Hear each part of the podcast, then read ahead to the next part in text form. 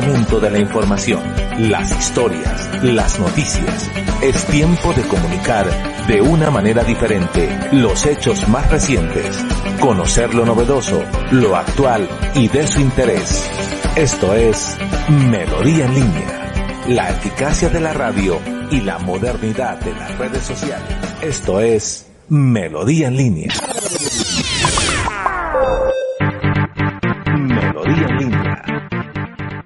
Muy, muy, muy buenos días. Un cordial saludo para todos nuestros seguidores. Son las 7 de la mañana, un minuto de hoy, jueves 20 de abril. Jueves 20 de abril. Estamos en el dial 1080 de la M. Hoy, jueves 20 de abril, 7 de la mañana, un minuto. Escucha usted a través de la radio Melodía, la que manda en sintonía en el dial 1080 del AM. Mm, gracias por compartir con nosotros a esta hora de la mañana. Recuerde que nos puede seguir a través de las redes sociales de Facebook, de YouTube. Nos encuentra como Radio Melodía Bucaramanga. Radio Melodía Bucaramanga. Usted escribe en Facebook Radio Melodía Bucaramanga, le da seguir, le da me gusta, revisa esa transmisión, le dice me gusta, pero le, darle el dedito arriba, luego también le puede decir darle compartir y usted, señora, se lo puede enviar a su hija, le puede enviar a su esposo, a la prima, a la hermana, ¿sí? Lo puede compartir con el vecino, con algún conocido para que sepa cuáles son los problemas que usted escucha, para que esté al día con todo el tema de la información. Entonces es importante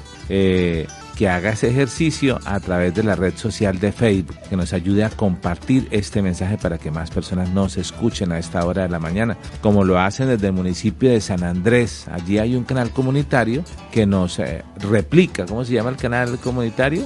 TV San TV, nos amplifica eh, y bueno, muchas otras eh, redes sociales. Hoy estamos también saliendo otra vez, emitiendo eh, en Facebook, en YouTube y con la colaboración en Facebook de Bucaramanga Noticias. 7 de la mañana, 3 minutos. Vamos a iniciar el día de hoy la información que queremos compartir con cada uno de nuestros seguidores aquí en la mesa de trabajo que hemos preparado. Vamos a ver a esta hora qué ha pasado, si ha llegado el agua. Esa es la noticia más importante. ¿Quién la tendrá? Que nos cuente y diga, no, ya el tema del agua sí se está eh, ha empezado a llegar, se estaba restableciendo, ya lo vamos a contar, ya lo vamos a decir, vamos a tener la voz oficial. Vamos a hablar que la inseguridad y la falta de tolerancia no solamente está en la ciudad de Bucaramanga, sino también en el puerto petrolero en Barranca Bermeja. Queda en evidencia eh, una pelea de un limpiavidrios, así como pasa acá en Bucaramanga, con un taxista. También eh, los que están muy contentos, se han logrado su cometido, son eh, el concejal Carlos Parra y Danovis, porque apareció el sujeto. Bueno, hagamos una cosa, mire, nuestro compañero José Parra, muy diligentemente, dijo, no, pero si no hay agua, vamos a la fuente. No a la fuente de recoger agua, no, a la fuente de la información, hablar con el acueducto. Y allí me dice que lo recibió el gerente y le dio declaración. Ese fue el primer medio de comunicación que tuvo comunicación oficial, real, de misma de la fuente. Y esto fue lo que le contó precisamente a José Parra eh, que, lo, que, lo, que, quedó alojado inmediatamente en nuestro portal el día de ayer. 7 de la mañana, 14 minutos. Hola amigos de José Parra Noticias, me encuentro en el acueducto metropolitano de Bucaramanga, donde me va a atender el gerente general del acueducto, el doctor Alejandro Estrada. Voy a preguntarle cuáles son las motivaciones por las que la ciudad no tiene agua y cuándo se piensa que se normalizará el servicio. El día de ayer, en horas de la madrugada, tuvimos alta turbiedad en, el río Suratá, generando unas unidades de turbiedad muy altas, una concentración de, de turbiedad muy altas en el agua, generándonos hasta 15.000 unidades de turbiedad. La planta Bosconia como tal no tiene la capacidad de tratar ese nivel de turbiedad, podemos tratar hasta 9.000 hasta 9.000 unidades, por lo cual se nos entró mucho sedimento a la planta de alguna manera llenando de arena, digámoslo así, todos los sedimentadores. Intentamos ayer durante todo el día trabajar con un solo sedimentador, pero volvió a llegar un poco, volvió a llegar el agua muy turbia y nos tocó sacar los dos sedimentadores de funcionamiento. Podemos tener dos alternativas, repartir así, que nos bajaría mucho la calidad del agua suministrada, o lavar completamente los sedimentadores y poder empezar a repartir agua. Eso es lo que estamos haciendo. Esperamos en horas de la tarde, al mediodía, terminar de lavar los sedimentadores y empezar el restablecimiento de servicio, el cual se hará paulatinamente en la noche y llegando en la madrugada con el, con el servicio en las condiciones que normalmente establecemos. Estamos hablando que al restablecer el servicio se puede presentar que dentro de la tubería se formen unas burbujas de aire y esto puede hacer que algunas zonas de la ciudad no se normalice el servicio eh, inmediatamente. Sí, lo normal es que se llene de aire, porque al no tener, al tener intermitencia en el servicio se llena de aire. Lo que hacemos nosotros es una actividad de purga, ya tenemos listas varias cuadrillas para que una vez empecemos a entregar el suministro, podamos hacer esas purgas, esa actividad y no tener problemas de bolsa de aire en, muchos sitios. Finalmente, podríamos decir que en horas de la noche y de la madrugada de, esta noche se va a estar normalizando el servicio. Sí, señor. Le apuntamos a que sea en horas de la madrugada la normalidad del servicio, pero tendrán, eh, vamos a ir eh, teniendo servicio paulatinamente durante la tarde, la noche y llegando al servicio total en la madrugada.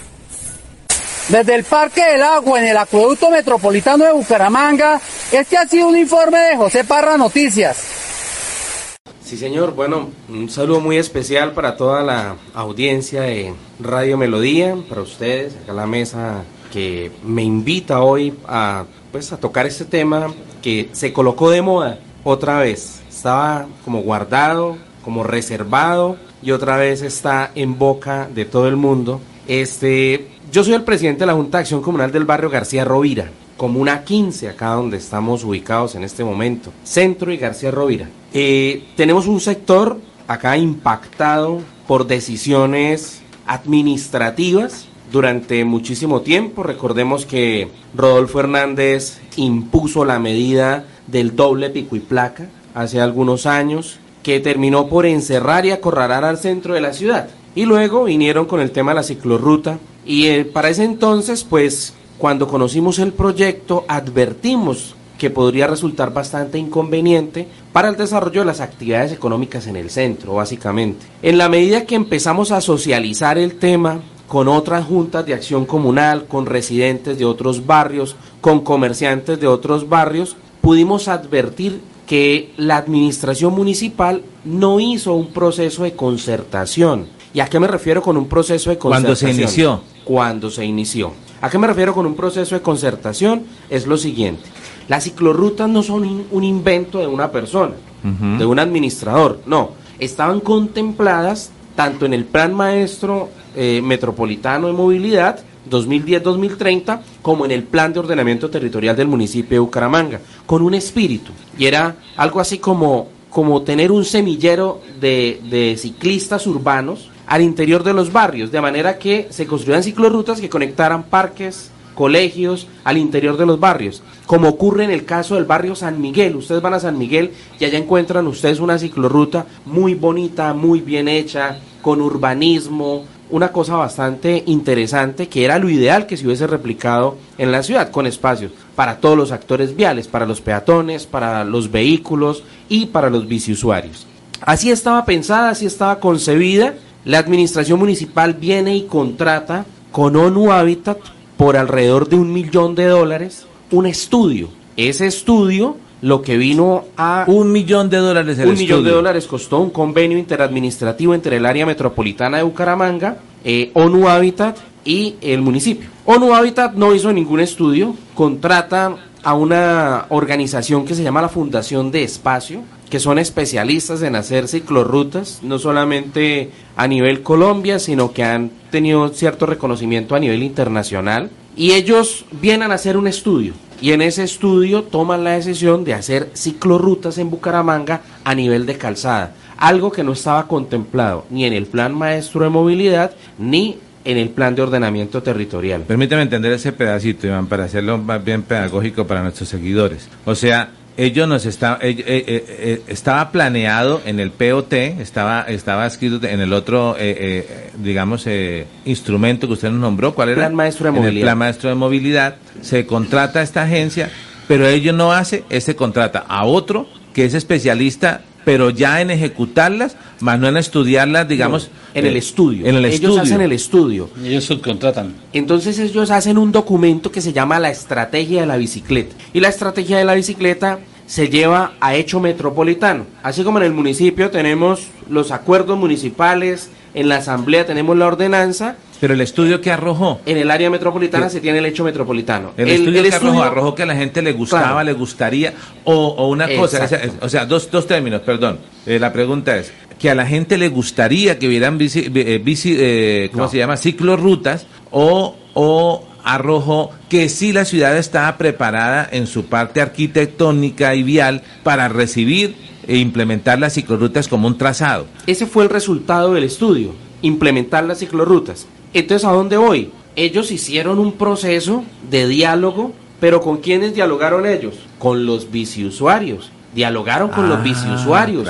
Un, ayer lo decía en el Space, un proyecto de tantísimo impacto en todos los aspectos para los bumangueses y solamente fue desarrollado con los biciusuarios, es decir, no se tuvo en cuenta a los comerciantes, no se tuvo en cuenta a los residentes, no se tuvo en cuenta a los transportadores. En pocas palabras no lo querían embutir a las malas. Entonces eso fue problemático y eso de alguna manera fue lo que motivó que nosotros iniciáramos ese proceso a través de la personería que es la acción popular. Ok, bueno, vamos a parar ahí esta parte del capítulo de que estamos hoy aquí. No es la Rosa de Guadalupe, no nos va a soplar, porque, pero, pero es un tema de una novela bastante delicada, de lo que está pasando, la realidad de Bucaramanga, cuando las cosas quizás no sé si, se planean, si se convocan, si se concertan, pues es eh, mucho más, más fácil si hay diálogo y eso. Ya lo vamos a ver. Yo quiero ir primero a a los mensajes institucionales porque parece que ya poco a poco estamos restableciendo cada una de las cámaras. 7 de la mañana, 37 minutos. Ofrecemos excusa a nuestros seguidores. Hemos tenido unos inconvenientes técnicos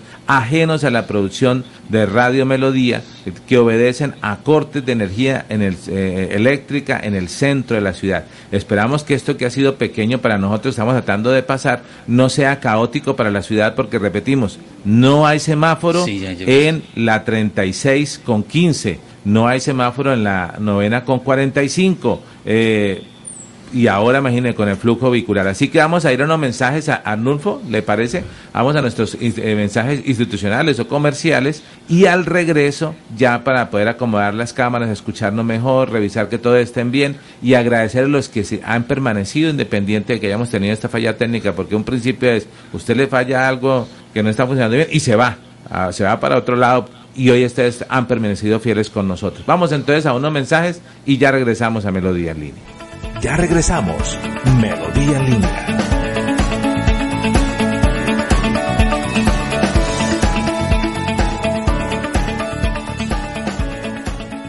En Melodía valoramos su participación. 316 550 5022 es el WhatsApp de Melodía para que entremos en contacto. Envíenos videos o fotografías de las noticias de su comunidad y las publicaremos en nuestros medios digitales. 316-550-5022. El WhatsApp de Melodía para destacar su voz. Melodía, la que manda en sintonía.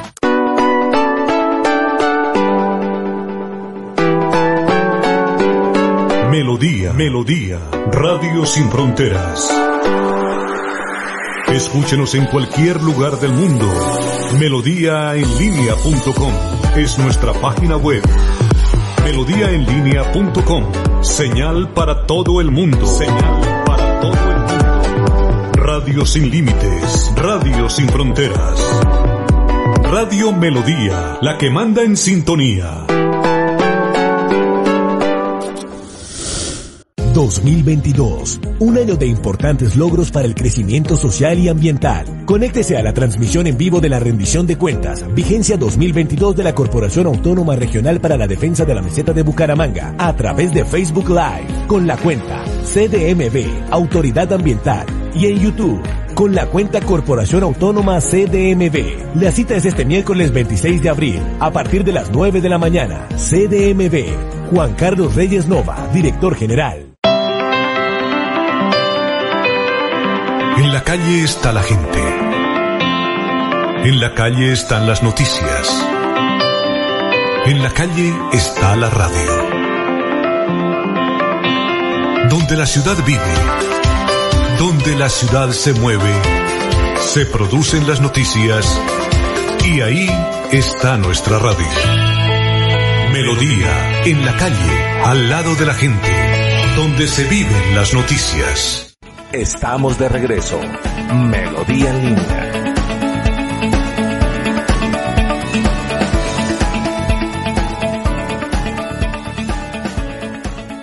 Bueno, no, ahí tenemos ya, bueno, un pequeño un ratoncito que se nos metió. Sí, sí, sí. Llegó el agua. Sí, señor. Está llegando el agua. Bueno, muy bien. Eh, bueno, repetimos, hoy hemos tenido eh, superando unos temas técnicos importantísimos, eh, eh, pero bueno, ya estamos viéndonos. ahí estamos superando el tema de que tengamos la cortina, las cámaras. Vamos a ir con lo básico, que hoy acá prima más el, el fondo, prima más el fondo que la forma del tema que estamos desarrollando el día de hoy. Bueno, saludamos a las personas que están conectadas. Eh, vamos a ver. Yo creo que las niñas compañeros ya tienen sonido. Ya podemos ir saludando a las personas que están conectadas, que han permanecido fieles a la transmisión de que iniciamos.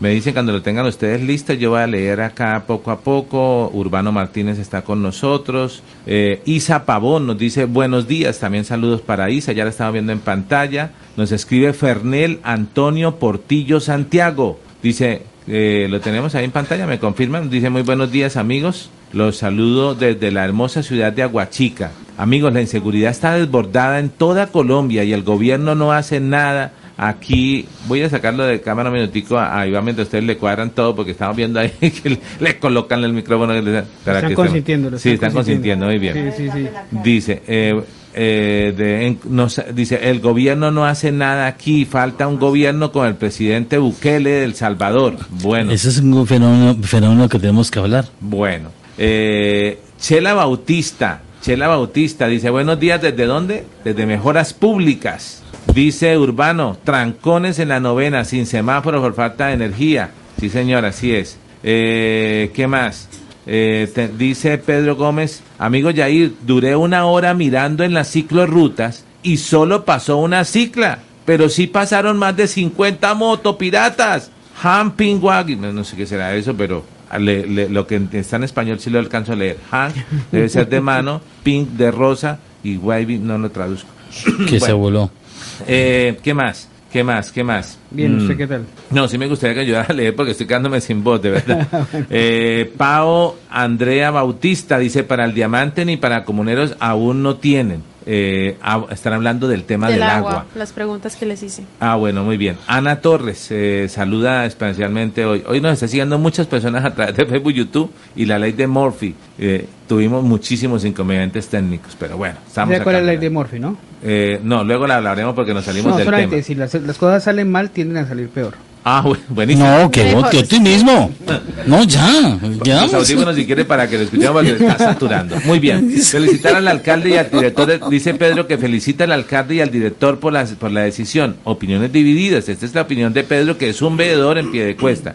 Eh, Chucurí Online dice que nos escucha con eco, ya lo mejoramos, eso fue avisen si toca, avisen, avisen si toca recoger aguas, es que se habla María Ofelia, no, pues lo que pasa es que siempre, la verdad, yo creería que siempre hay que recoger agua para cuidarla y tenerla de reserva, porque hoy en día no sabemos. Tanto hemos maltratado al planeta que en cualquier momento eh, está, nos pasa todo esto que está, que está sucediendo. Gracias, dice María Ofelia. Elsa Pinzón Olaya. Está muy mal el sonido, se escuchan varias voces y no se entiende muy bien. No, no somos nosotros. En su casa hay un grupo de personas, Elsa, allá. Oh, les- escucho voces. No, mentiras, Elcita. Es un tema técnico, ya lo hemos repetido varias veces y ofrecemos excusas a ustedes que este programa lo hacemos para mejorar, para que ustedes nos acompañen. Luzdari Uribe García. Dios los bendiga, lindo día, Luzdari. Gracias por sintonizarnos. ¿Desde dónde nos escribe? Qué chévere que esté con nosotros. Elenita Blanco, que nunca falla. Buenos días a todo el equipo de trabajo. Ya está mejor el sonido. Sí, nosotros también descansamos un poquito. Dios los bendiga. Gracias, Eso puede darse porque existe alguna cámara, algún celular. No, pero eso era antes, eh, Ah, ella escribió, esto fue sobre las 7 y 20, ya estamos en las 7 y 45. Ya tenemos hasta cortina y todo, mire, eso ya empezó Ya. A, a colocar todos los muñecos ahí, eh, eh, en pantalla. Este, ah, bueno, mire, aquí dice Elsa, perdón, ya está mejor el sonido. No, Elsa, usted no tiene que pedir perdón, quien tiene que pedir perdón somos nosotros, que tenemos la obligación de hacer las cosas bien para ustedes. Muy bien, eh, jueves 7 de la mañana, 45 minutos. Entonces, vamos con lo que teníamos todo ahí represado porque estamos hasta las ocho y media. Ten- te- por favor, pasemos el video de, la, de lo de Barranca. Y yo esto no lo pasamos con ánimo de ser amarillistas, sino con el ánimo de decir que si por acá llueve, por Barranca no escampa, por toda Colombia los actos de intolerancia, pero está muy repetitivo el tema con los limpiavidrios y el tema con los amigos del poder amarillo. O sea, ¿qué pasa? No, no, estamos ahí, nos peleamos en todos lados. Miremos a ver si tenemos el video cuando usted lo puede colocar al aire. Pero entonces tocaría que lo colocara, por favor, eh, eh, eh, Arnulfo, sobre la pantalla gris, como siempre lo hace, para que no se pierda la imagen. eh, y lo coloca en grande, en gigante. O bueno, o sobre esa cámara está bien. Vamos, yo le voy a ayudar aquí pasándola para el otro lado. Y vamos a ver el video de lo que sucedió en Barranca Bermeja. Por favor, le pedimos sí que nos escriban importantísimo, díganos si ya se restableció el servicio de agua y cómo está llegando el agua. Importante. El, ya pasamos la primera nota esta mañana, el gerente del acueducto habló diciendo que el servicio iba a ser restituido en horas de la madrugada, pero sabemos que eso es un tema gradual. A esta hora queremos saber si ya hay servicio en los barrios de eh, Bucaramanga. Ahí tenemos la imagen, ya la vamos a tener en pantalla. Repetimos, esto sucedió en Barranca Bermeja, un acto de intolerancia en todos los sectores de lo que está sucediendo. Bueno, mientras, ah, ahí lo tenemos, ya lo tenemos. Esto pasó, alguien, si ustedes se fijan ahí que estamos siguiendo la transmisión por internet, se fijan que no entiendo, o sea, es demasiado, debe ser un acto de ira porque con algo lo golpeaba, lo tomaba y volvía y le daba. Al principio pensé que era un, una pega de algún eh, de eso que hacen los influencers, no, era era una fue una pelea real, con tanto así que la gente se bajó y, y ayudó ya no haga esto. Pero ¿qué está pasando? ¿Quién pasa los límites? ¿Hasta dónde? En ese punto donde fue la pelea, se hacen para limpiar vidrios. Sí, ese- Ahí llegan personas con sombrillas Este gigantes. es el, comisa- el sector del comisariato Sí. en Barranca Bermeja. Y se hacen personas con sombrillas gigantes y van y colocan la sombra al motociclista para que no le dé tanto sol y le cobran, venga para acá. Ay, no hable. Y si no, pues no le pagan, tiene problemas ahí también. Y esto es con la anuencia de las autoridades. Bueno, eh, por favor, llamado la atención a que tengamos paz, tranquilidad, a dialogar más, a concertar más. No puede haber, sí, de que tengamos más acto de, de, de Es que ya- intolerancia. es que Iván ya- quiere hablar algo, lo vi que sí, que sí, que Es que que no es de intolerancia, es que, es que no debe estar esa situación. ¿Qué dice usted como filósofo, ah, como líder comunitario? ¿Qué dice Iván? Ahora sí le estamos viendo, escuchando y viendo por el, bien atentamente por el, el micrófono, aunque le quedó el micrófono exactamente donde tapa la cámara. Eso así, perfecto, háblenos, Iván. Su opinión. Es lo que hay. Buenísimo. Eso es lo que hay, eso es lo que tenemos. Ahora miremos esta otra imagen. Preparemos la siguiente, por favor, Arnulfo. Eh, Carlos Parra y Danovis, concejales de Bucaramanga, están felices porque dijo, no, se logró el cometido. Capturamos al tipo. Ya viene el video para mostrar la evidencia. Capturaron, Bien. los capturaron. Los capturaron, sí señor. ¿Yo qué dije? Capturamos. Ah, bueno, capturaron. No, pues no, no, no, no, no. Yo lo dije bien. Capturamos. ¿Dijeron eso? No. No, no, es que la captura, la captura obedece a un acto, a un hecho. Sí, La pero es que esta- pero ¿quién es que- hacen ellos Sergio. la policía? Sergio, pero es que Lo que pasa es que Perdón, nosotros- Perdón, perdón, Es que esta vez sí lo capturamos la ciudadanía. Ah, ok, porque ya, ellos pidieron el apoyo de todo el mundo. Todos estaban buscando Vale, a este tipo. vale, Y aceptado. Quizá, no, tiene toda razón. Yo dije. no, no, hay una cosa. A ver. La policía son nuestros representantes. Nosotros capturamos. Bueno, no, pero es que esta fue una tarea. Bueno, hagamos una cosa. Vamos a ir a la el fuente. caso es que se capturaron. Veamos Dejen la el- hermenéutica quieta y Bueno, sigamos al hecho. Veamos el video, veamos el video de la de, de donde sale precisamente eh, la captura de este sujeto que ya está eh, dispuesto para que luego sí sea judicializado. Les voy la apuesta. Juez de control de garantías dice no representa un peligro para la comunidad. Dios mío, Señor bendito. Eso es lo que Lo estamos. más posible. Apenas lo tenga, rodémoslo. Uy, qué calidad de imagen. Buenísima esa cámara. Muy chévere así cuando se ve la, esta. Esa es la cámara que le gusta a los compañeros aquí. Periodistas que hoy no han podido hablar porque no tienen cámara para poder verse. Ustedes no han podido participar. Eh, tenemos la, la imagen. Ahí está. ahí está. la ciudadanía que denunciar te sirve, que compartir la noticia sí funciona. Se logró la captura del sujeto que estuvo en el intento de hurto que presenciamos y que además de que recibimos muchísimas denuncias ciudadanas. Después de toda esta investigación, con pruebas, videos, testimonios, ahora proceder a que sea judicializado. Esto no termina acá. Hay que seguir con investigación de la banda completa, de la modalidad, pero en especial tomar medidas en Bucaramanga para que la delincuencia que tiene azotada esta ciudad pare, porque la gente ya no aguanta más uso de celulares, no aguanta más el uso de la calle. Distintas modalidades que tienen cansados a los ciudadanos. Nosotros vamos a seguir en la calle denunciando a los corruptos de cuello blanco y a los ladrones de la calle. Como siempre, seguimos. Bueno, ahí está el video como tal que, que, que, confirma la captura de sujeto. Pero vamos a ir a la fuente. Si algo hemos aprendido nosotros acá, Melodías a llamar sin avisar. No, estoy desayunando, no, estoy en el baño. Lo cogemos ahí, infraganti, pero la idea es ir a la fuente. Estoy bañando sin agua. Estoy bueno, está llegando el agua. Está llegando. Ahí tenemos. Concejal Danovi Lozano, 7 de la mañana, 51 minutos. Le saluda el periodista Yair Lago desde Melodía en línea. Cordial saludo, ¿cómo estamos? Hola Yair, bien, sí señor. Bueno, concejal Danovis, aquí en la mesa me decían, oiga, yo dije capturamos. Y entonces alguien me dijo, no, no, no, capturó la policía. No, yo le dije capturamos porque fuimos toda la ciudadanía que estábamos a la pata de este individuo. ¿Usted qué dice?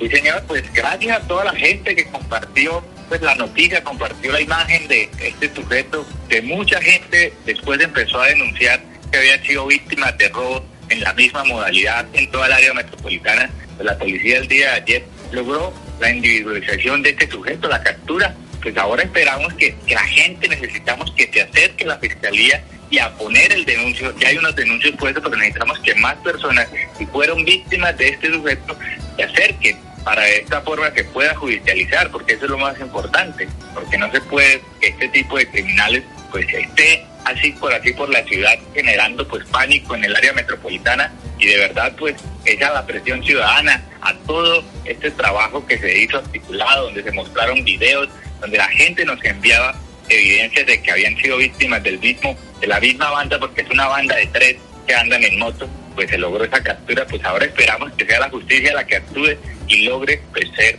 llevado a prisión. Bueno, ¿algún detalle? O sea, eh, eh, ¿qué se sabe? ¿Qué dice la policía? ¿Era una banda? ¿Son cuántos? Pero aquí se capturó solo uno, pero o hay más en la banda, porque estos son los populares también eh, que eh, tumbamotos y todo. Ahora ya le tenemos nombre a todo. Nosotros le tenemos nombre a todo acá en Bucaramanga. Los tumbamotos, los tocavidrios, los limpiatal, los rompe...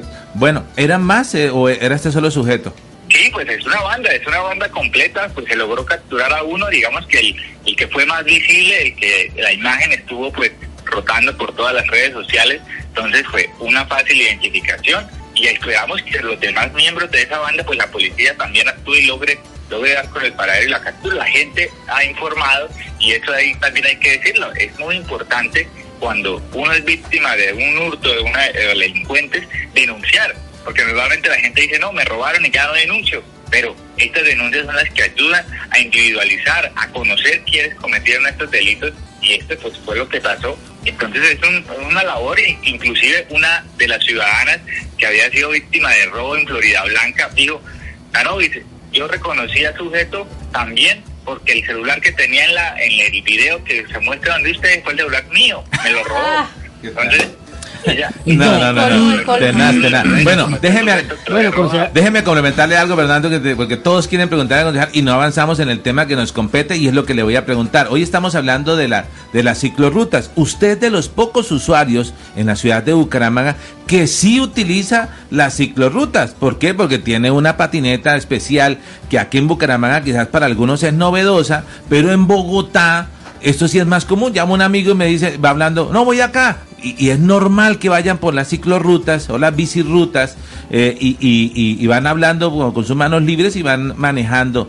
Pero usted de los pocos, su opinión eh, corta, precisa, concisa, eh, ¿acertó el alcalde con el tema de la ciclorruta? ¿No acertó? ¿Fueron concertadas? Usted forma parte del Consejo de Bucaramanga, por favor. Bueno, hay que decirlo, las ciclorrutas en algunos sectores sí fueron más planificadas eso también hay que reconocerlo en algunos sectores, pero en general las ciclorrutas brindan una alternativa al transporte amigable y sostenible con el planeta. Es una realidad innegable que cada día hay más carros en Bucaramanga y llegará a un punto en que no va a poder transitar un carro más. Eso es una realidad, por eso necesitamos también migrar a otros medios de transporte que ayuden al planeta, que nos ayuden también en nuestra salud.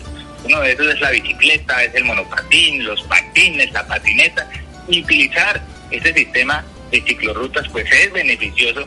¿Qué ha pasado? En primera medida, cuando se construyeron las ciclorrutas, no hubo una cultura ciudadana para la promoción de las ciclorrutas y de los bisusuarios. O sea, no hubo de parte de la administración municipal una estrategia férrea de decirle a la gente, oiga, mire, por hoy guarde el carro y intente irse en monopatín o en bicicleta, llegar más rápido. No hubo esa estrategia de la bicicleta, esa estrategia de promover esa cultura vial en torno a todas las ciclorrutas. En segunda medida, en algunos sectores no hubo concertación con los ciudadanos, con los comerciantes, con los biciusuarios sobre las mejores rutas. Algunas rutas son en contravías, eso también hay que decirlo, y, y uno a veces queda preocupado. Entonces, pues este fallo, el fallo de la jueza ordena no, no acabar ni destruir todas las ciclorrutas, porque eso sería un detrimento patrimonial, sino solo unas que, según ella, pues consideran que han estado afectando la movilidad. Pero sí necesitamos promover las ciclorrutas del sistema de transporte público de bicicleta. Necesitamos que el uso de la bicicleta sea también una realidad en Bucaramanga, porque en Bucaramanga también tenemos bicicluarios.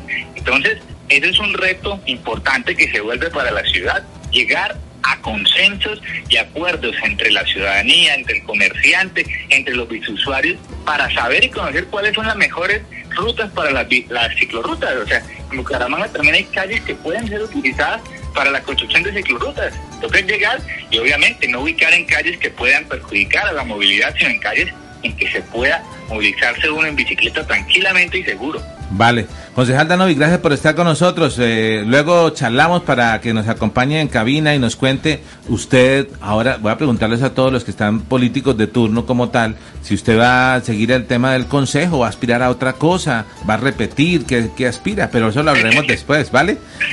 Sí, señor. Listo. Un abrazo, concejal Danovis, que esté muy bien. Yo, tengo, bueno, muy bien. tengo una, posición. Bueno, voy a darle a cada uno 30 segundos porque quiero saber la posición, pero de nuestro invitado, ¿sí? Esa es la que quiero No, pero es que sí, déjenos debatir un poquitico lo de Danois. 30 segundos sobre lo que opina. A ver, ¿quién lo quiere comentar primero? ah, los dos. Me causa curiosidad bastante que hay que ser concejal para que las autoridades le pongan cuidado a un ciudadano o que le pongan cuidado para capturar a los delincuentes. Oh, o sea, fueron dos concejales, le pusieron de gorra al comandante y ahí sí. Pero si va el ciudadano a pie, el patirrajado, a ese no le ponen cuidado y no le hacen ninguna investigación. ¿Quién lo dice, el ciudadano o el abogado? los, dos.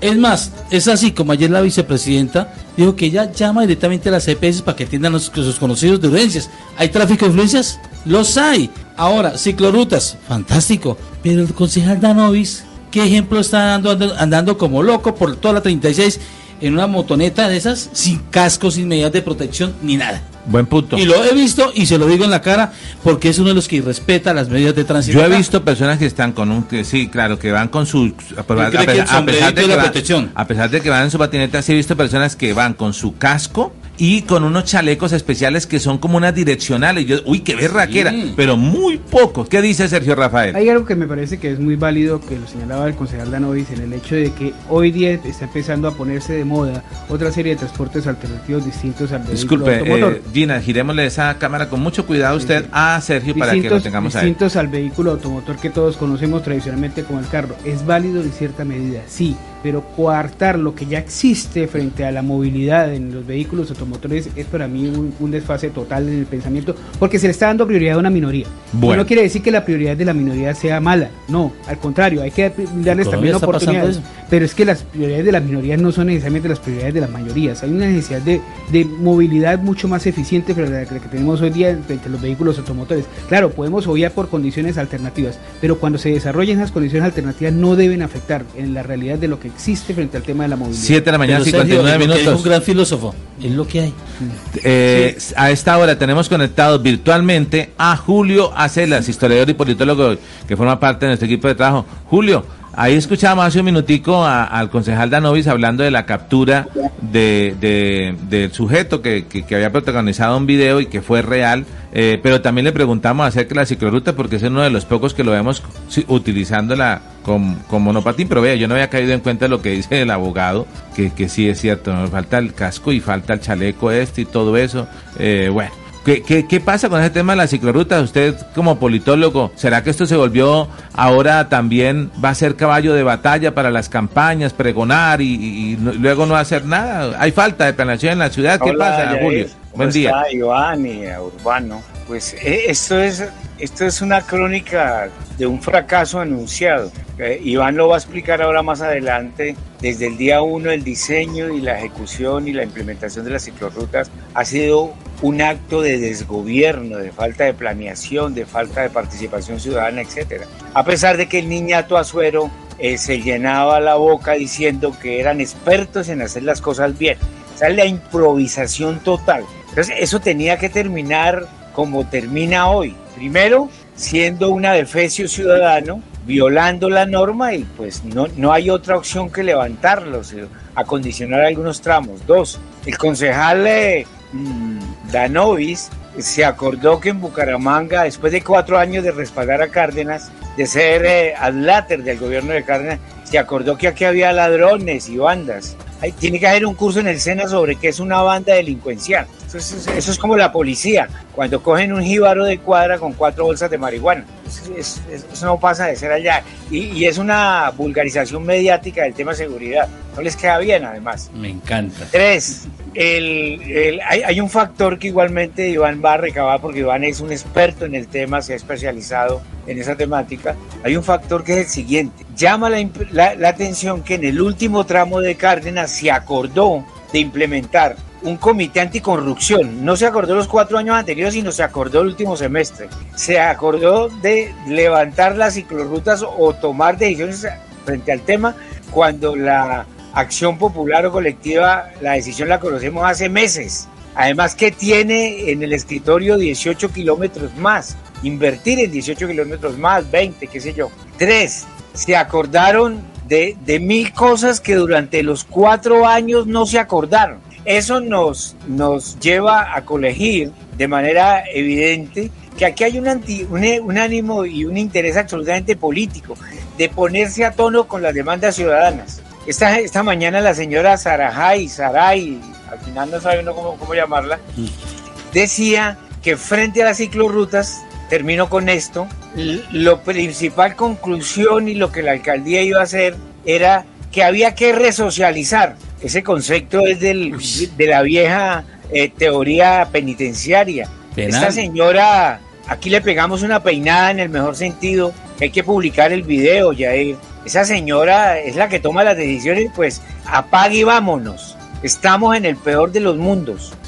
Bueno, es nuestro la opinión de, de Julio Acela. Menos mal que al principio del programa nosotros tenemos acá las opiniones corresponden a, la- a- a- O sea, de la cada persona. Vino a Bucaramanga a resocializarnos. Bueno. Debemos estar agradecidos, Julio. Ahora vamos a escu- vamos a escuchar a nuestro a nuestro experto en el tema y antes de dar la palabra a Iván Arnulfo voy a pedirle el favor que preparemos un material. Me encontré ayer revisando, mm, no hallaba que buscar de cicloruta, vi un video de alguien en Instagram, dura un minuto. Eh, ya, ya la palabra Iván para que pero me gustó la parte como pedagógica en la que esta persona hizo, se montó en su bicicleta y empezó a hacer un recorrido. Dura un minuto el video y habla de cuál es su punto de vista sobre la ciclorruta. Ya lo vamos a ver. Pero Iván, ¿Qué, qué, opina? Ha opinado Urbano Martínez, nuestro abogado, ha opinado Sergio eh, Rafael, que también forma parte en al- de los analistas de la mesa, nuestro politólogo eh, Julio Acelas. Pero usted es el experto. ¿Qué hacemos? O sea, ¿qué, sugiere? Yo, yo no entiendo. A mí lo que me causó conmoción es... eh, no, yo vivo en el mundo de las noticias, yo hablo como comunicador. Me llega un video que la gente le está levantando las ciclorrutas, ¿qué tal cosa? Yo, caramba, es esto, tun, tun. toca mañana hablar de esto, ¿qué está pasando? ¿Permiso de quién o cómo lo estarán haciendo? Bueno, la gente se cansó, yo había escuchado que iba a haber un grupo que ya estaba cansado, pero al otro día sale el alcalde, ya, no, ahora sí, vamos a levantarlas, pero si ya las estaban levantando y ahora que lo cuenta como, como si fuera un triunfo, pero ¿cómo así? Si fue en la administración de él, entonces, ¿quién tiene la razón? Yo veo aquí un tema de, de falta de planeación, hay que levantarlas, no hay que levantarlas, ¿qué hacemos, Iván? Pero recordemos que la ciclorruta es una imposición de alguna manera, ¿sí? porque fue con un grupo exclusivo de personas con las que se llegó a la conclusión que había que hacer ciclorrutas. El estudio que hace la Universidad Industrial de Santander dentro de la acción popular, además así lo demuestra, así lo determina, para mencionar al menos un caso, la calle 33. ¿Qué dice el estudio de la UIS? Dice, usted puede calificar las vías de A, donde A es excelente, a F, donde F es lo peor. Y el estudio de la UIT dice, el nivel de servicio de la calle 33 no tiene calificación. De lo malo que es, no existe calificación. Dice el estudio. Dice el estudio, lo dice tácitamente. Fuera de concurso. No hay, no hay cómo, cómo resolver el problema de la movilidad en la calle 33. Entonces, no dice, esta gente que hizo el estudio, pues no se atuvo a lo que había. O sea, no se atienen a la realidad, sino que se fueron más allá, a idealizar un proyecto que uno se pregunta si es realmente pertinente para una ciudad como Bucaramanga. Ahí me gusta, un 30 segundos para eso. No estábamos preparados en Bucaramanga para ese desafío de ese tema. O sea, queremos avanzar, porque es que esto es lo que tenemos que analizar acá cuando hacemos pedagogía a través de los medios de comunicación. Los medios de comunicación tenemos tres funciones principales, compañeros y amables seguidores. Informar, formar y entretener. Nos hemos quedado en entretener berracamente y se nos olvida un poco lo de formar. Entonces cuando invitamos un tema a un invitado acá, a un, a un candidato, precandidato, a un aspirante, la gente se aburre, se va, no nos sintoniza, no quiere escucharlo. Pero este tema que usted está diciendo es que si nosotros le pusiéramos más cuidado a aquellos personajes, podríamos nosotros analizar, mire, este se aspira, o al menos tiene esto en su discurso, le puedo creer, no le puedo creer, pero obedece a una falta de planeación, a una ciudad que nos dicen, aquí vamos a hacer tal cosa, y nosotros, es que es el modelo, y me acuerdo de unas palabras de Rodolfo también que hablaba del urbanismo táctico y toda esa cuestión. Otro fracaso. Bueno, entonces, bueno, hagamos una cosa. Tenemos el video, por favor, vamos a ver, eh, eh Anulfo, preparemos el, el, material del video. Que, hay que, urbanismo fálico. ¿Por qué pálico, Rodolfo? El Rodolfo no. Uy. Oiga, me perdonen lo que le dije. Es que le, es que le dije Rodolfo a Julio. Si le da una cachetada. miente, miente, tan, tan, tan. Bueno, esto, por, ya le preguntaré a Julio que por qué pálico. Pero bueno. Rodolfo. Eh, esto, miren, miren este video que me pareció pedagógico y quiero que lo analicemos. Y ojalá pongamos en, en full pantalla. El del ciclista, que dura un minuto eh, está en sentido vertical porque es una historia de todos los créditos para él, es de, Instagram que lo encontré, no soy instagramero, pero ayer estaba buscando todo este material y entonces eh, me encontré con este video eh, y me pareció el análisis yo dije, no había caído en cuenta de todo y lo dice un biciusuario o ciclista, como le quieran decir, de este material. Con audio y todo, pongámoslo por favor y en primer plano. ¿Saben cuánto nos costó a los bumangueses esta ciclorruta? Ya les cuento. En el momento en que grabábamos estos videos desde diferentes puntos de la ciudad, pude concluir que mientras se le dio uso a la ciclorruta, aproximadamente el 60% del tiempo la usaban motociclistas, el 20% la usaban caminantes, otro 10% vendedores ambulantes, el 5% nos dimos cuenta que se convertía en parqueadero y únicamente el 5% era para uso de las bicicletas. Muy triste esto, ¿no? En lo personal, aún me pregunto si nos regalaron a los bumangueses la ciclorruta por la necesidad de tener una o si se construyó para imponernos una cultura de la bicicleta. Para quienes vivimos en Bucaramanga nos damos cuenta que hay zonas casi intransitables. Constantemente vemos cómo en sectores como Cabecera, San Andresito, La UIS existen traumatismos en materia de movilidad. Lo más común es ver que en zonas donde existían dos carriles para movilizarnos con vehículos, motocicletas y buses, ahora solamente existe un carril. Esto por la construcción de los 20 kilómetros de ciclorruta que nos costaron aproximadamente 15 mil millones de pesos a nosotros los bumangueses. ¿Consideramos que fue una buena inversión? ¿Saben cuánto nos costó a los bumangueses esta ciclorruta? Hasta ahí muy bien, gracias, A mí me, me, llamó mucho la atención, pero quiero, antes de dar la opinión a los analistas, quiero la opinión del experto, que es nuestro invitado y al que trajimos, porque nosotros estamos acá todos los días. Eh, ¿Tiene razón este señor o no en lo que dice? Totalmente. Increíble, ¿cierto? La ciclorruta es una imposición, pero si usted analiza el video, usted se da cuenta de muchas cosas que, que, no están bien. Entonces, por ejemplo, los radios de giro para que los vehículos accedan a los parqueaderos son estrechos, son incómodos. ¿En qué ha terminado eso? Eso ha terminado en que la gente termine levantando la ciclorruta, que la misma comunidad le dé porra a la ciclorruta. En el parque los niños hicieron ahí un, eh, agrandaron la curva eso se ha vuelto un tema de accidentes para darle espacio a la ciclorruta. Y, ahora yo no entiendo. Eh, el análisis no, pasa de un carril al otro. Eh, ahora, y analiza el tema de, la calle lo que él dice. Eh, no, las Sí, las ciclorrutas, pero no vemos casi eh, biciusuarios o ciclistas. Eran para las motos a toda velocidad, eran para los jorreros, eh, para los del, reciclaje, eran para que algunos vehículos parquearan. Hace poco hasta un video de una de una de una buceta por la ciclorruta. Yo digo que nuestras bici, bicirrutas, perdón, nuestras bicirrutas se hicieron para matar gente, o sea, para reducir la población. Que la ley de Morphy cómo es que Sí, cuando las cuando las cosas salen mal tienden a salir peor. Bueno, Rodolfo Hernández en el programa de gobierno no planteó la posibilidad de construir ciclorrutas, sino motorrutas, carriles exclusivos para motocicletas. Ah, claro, porque él era promotor. Yo recuerdo una frase, porque de mototaxismo. Eh, claro, que yo cuando ustedes sigan trabajando y, le votó esa gente, hay un grupo fuerte, si era un discurso para para, bueno, esa, es que esa palabra no existe, la hemos acuñado en los medios, pero esa palabra realmente no debe existir. Mototaxista no, no existe mototaxista,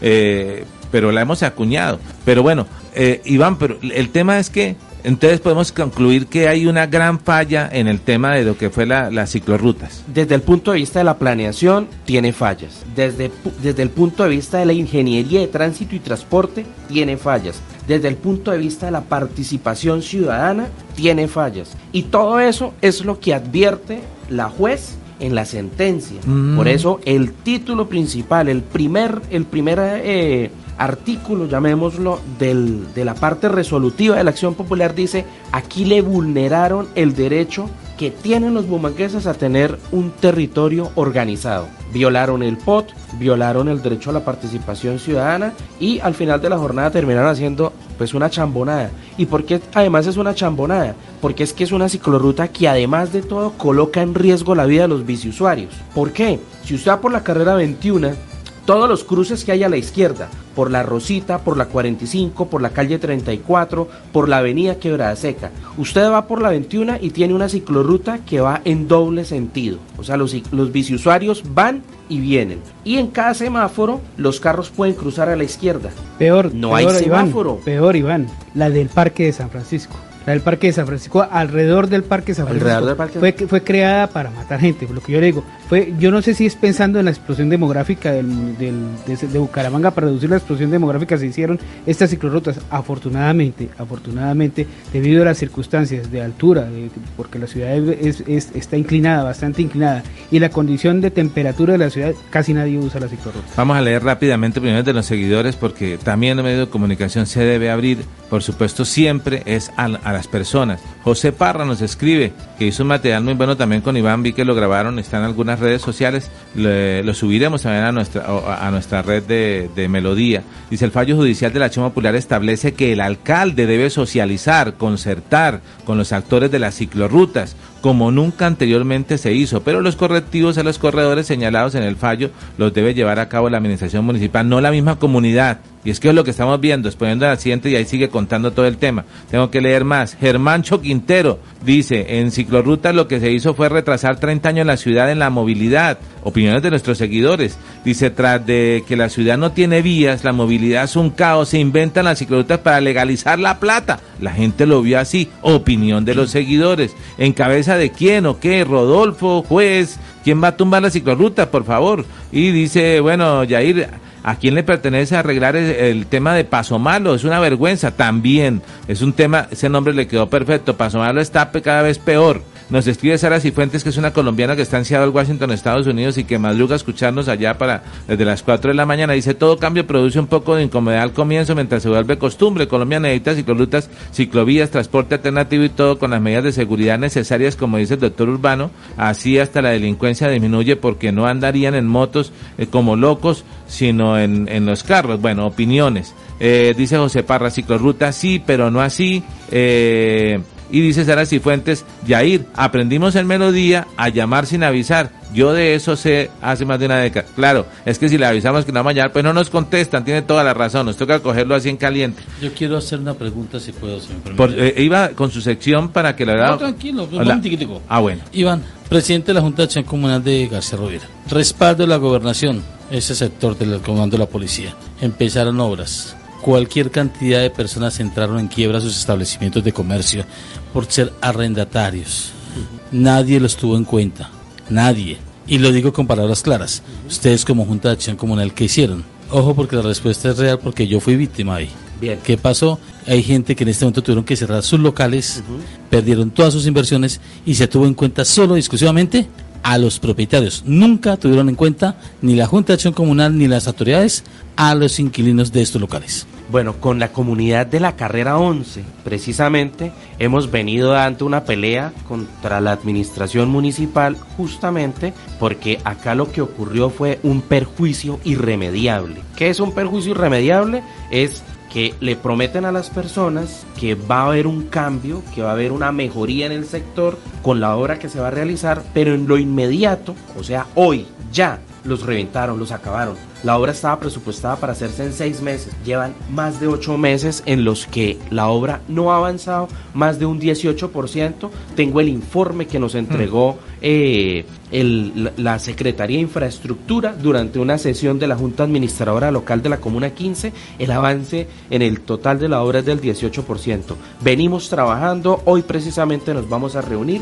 Se vienen acciones jurídicas, vamos a colocar eh, unas acciones jurídicas buscando reparar de alguna manera a las personas que han sido dañadas, teniendo presente algo. Son economías muy frágiles, informales. Entonces dañaron a la señora de la empanada, a la señora que vende, que, que le arregla los pantalones a los policías, gente que no tiene contabilidad. Es decir, saben a quién están dañando. Y peor aún, la actitud del contratista. El contratista la gente lo aborda y le dice, venga, pero ¿cuál es su problema? Déjenos trabajar. Nosotros vamos a terminar en diciembre.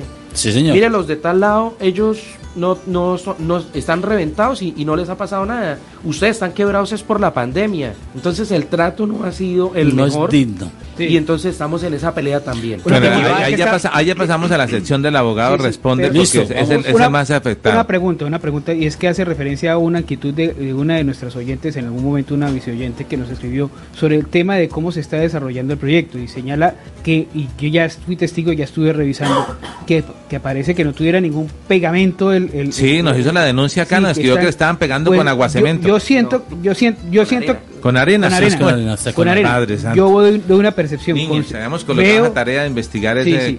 Yo ya estuve revisando y sí, claramente le están colocando arena compactada y encima la piedra. Obviamente hay una piedra y esa piedra de alguna manera se va a mantener ahí. La pregunta del millón, ¿eso se- será totalmente peatonal o habrá No, algún no. paso, algún paso, de vehículos? yo- si hay paso paso de vehículos. eso se va a no va a eso, se- claro. eso no lo va a Yo escucho que, que- que Cárdenas está pregonando Es que, que, dice Sergio, que, lo que pasa es que una ciudad este caso, caminable, sí, dice. Es que nosotros, en mi caso, A ver, tenemos que cerrar tres oficinas ahí. estamos con la Cerrados. del abogado, responde en abogado. este instante. Pero tenemos amigos que perdieron sus locales. Sí. Todo. Casalista ha resistido, porque tiene el, el dinero económico para resistir. Pero el vecino de ellos de la esquina en la frutería tuvo que cerrar. Cerró. Sí. No le condonaron ni un mes de arriendo. El del restaurante al lado, nada. Los parqueaderos. Y usted ve, va a estas horas, a las 7 de la mañana, reunión de todos los trabajadores, capacitación. Luego va y ve a las 9 de la mañana, maestros de obra, ingenieros, arquitectos, interventores, todo, todos revisando que dos trabajadores están haciendo un hueco. Y le doy otro Ah, como la caricatura. Mucho le vengo- cacique, poco o sea, indio. Uno para y los demás vigilando. Y le tengo una peor. A ver, Un video que yo coloqué en mi Twitter envíemelo. en donde en donde hay un hay un señor, hay un señor que está sacando, está secando un charco. Hay un charco grande y el señor lo está secando. Y entonces el señor va con un baldecito pequeño, saca el agua, se viene caminando lentamente hasta un desagüe que hicieron para que llegues a la alcantarilla. Y esa acción la repite una y otra Y vez el agua se devuelve. y una y otra vez, secando un charco, o sea, en- Increíble. estamos en la era de la inteligencia artificial. Sí, ChatGPT. O sea, hay una inteligencia artificial que nos está escribiendo libros en cuestión de segundos y esta gente está sacando el agua de un charco con un baldecito. Grave. Increíble. 8 de la mañana, 20 minutos. Y las se están levantando. Déjeme preguntar, déjeme preguntarle al doctor Urbano Martínez. El doctor Urbano, más bien, teníamos un una agenda de temas con el tema del abogado responde, unos temas de temas sexuales, de violación. Pero yo quiero preguntarle algo más conciso con lo que ha pasado ahora de, de que Cárdenas anda diciendo que una ciudad caminable y lo que este mismo fue afectado y que nos, eh, y aprovechando que está el presidente de la Junta de Acción Comunal acá eh, del centro, de la ciudad, de García Rovira. Eh, una acción popular, ¿cómo, ¿cómo se monta? ¿Cómo se hace? ¿Cómo la hacemos para organizarla? ¿Cómo hay que hacer eso? ¿Qué? No, esto es nuestro filósofo. Allá ya no hay nada que hacer. Ya toca así, la acción, pero toca hacer una demanda colectiva. Pero ¿qué es, qué es lo primero que hay que hacer cuando sucede ese tipo de Ponerse cosas? de acuerdo, mano. Ay, bueno. Es lo primero, o dígame, no, ponernos de acuerdo porque ya hay mucha gente que se ha ido, ya se le ha perdido el rastro de ellos. Julio, Julio. Ya, ya ir más allá de la, eh, Iván, y más allá de la casuística, de la, de la anecdótica, Sí. que hay infinidad de casos. Estamos en campaña, arranca una campaña electoral, a partir de octubre va a haber un nuevo alcalde y se posiciona en enero. ¿Qué tiene que hacer el nuevo alcalde, sea cual fuere, frente al tema de ciclorrutas, la infraestructura que se ha atendido, la que hay que levantar y lo- el nuevo proyecto que tiene este alcalde de 18 kilómetros? ¿Qué hacer con las ciclorrutas? Mm, ¿A quién va dirigida la pregunta? A Iván. Iván.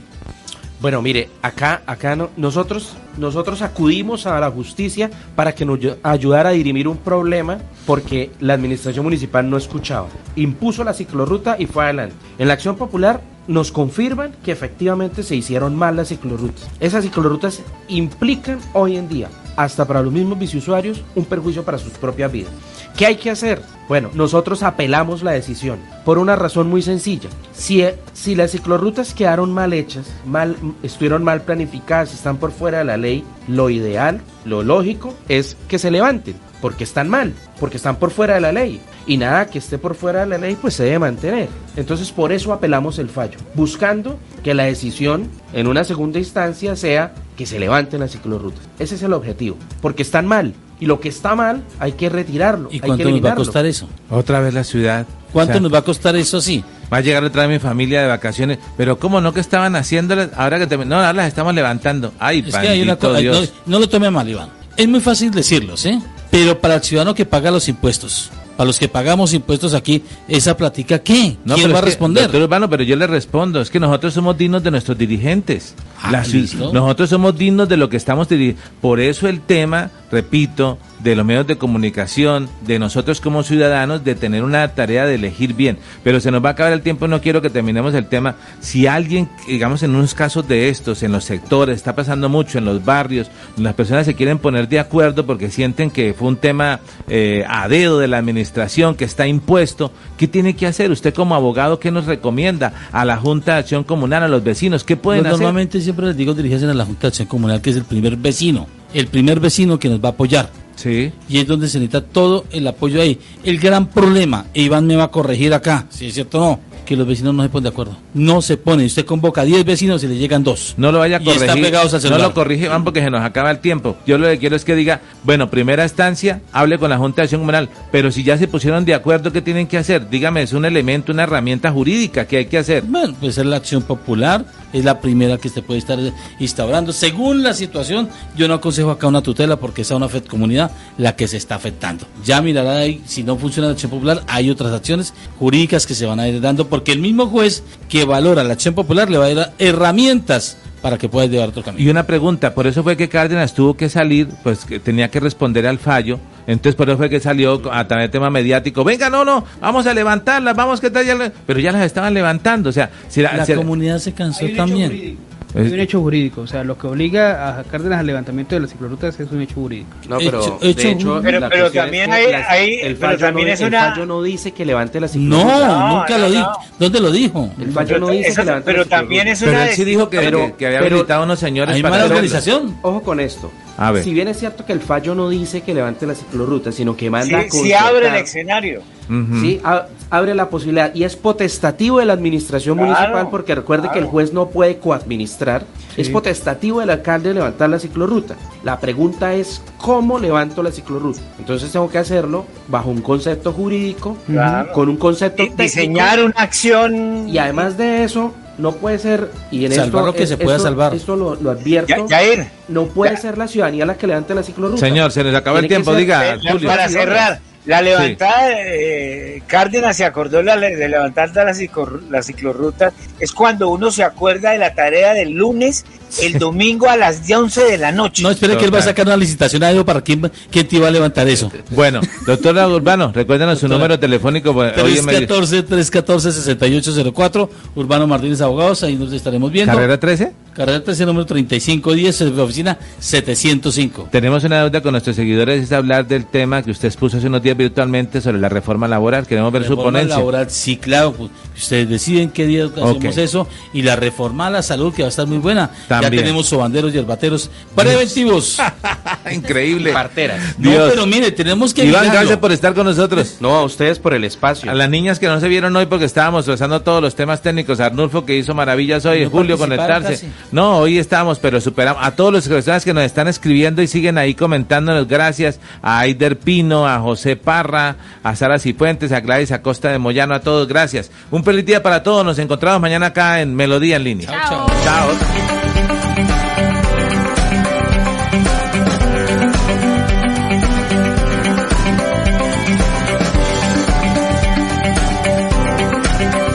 Es momento de la información, las historias, las noticias Es tiempo de comunicar de una manera diferente los hechos más recientes, conocer lo novedoso, lo actual y de su interés.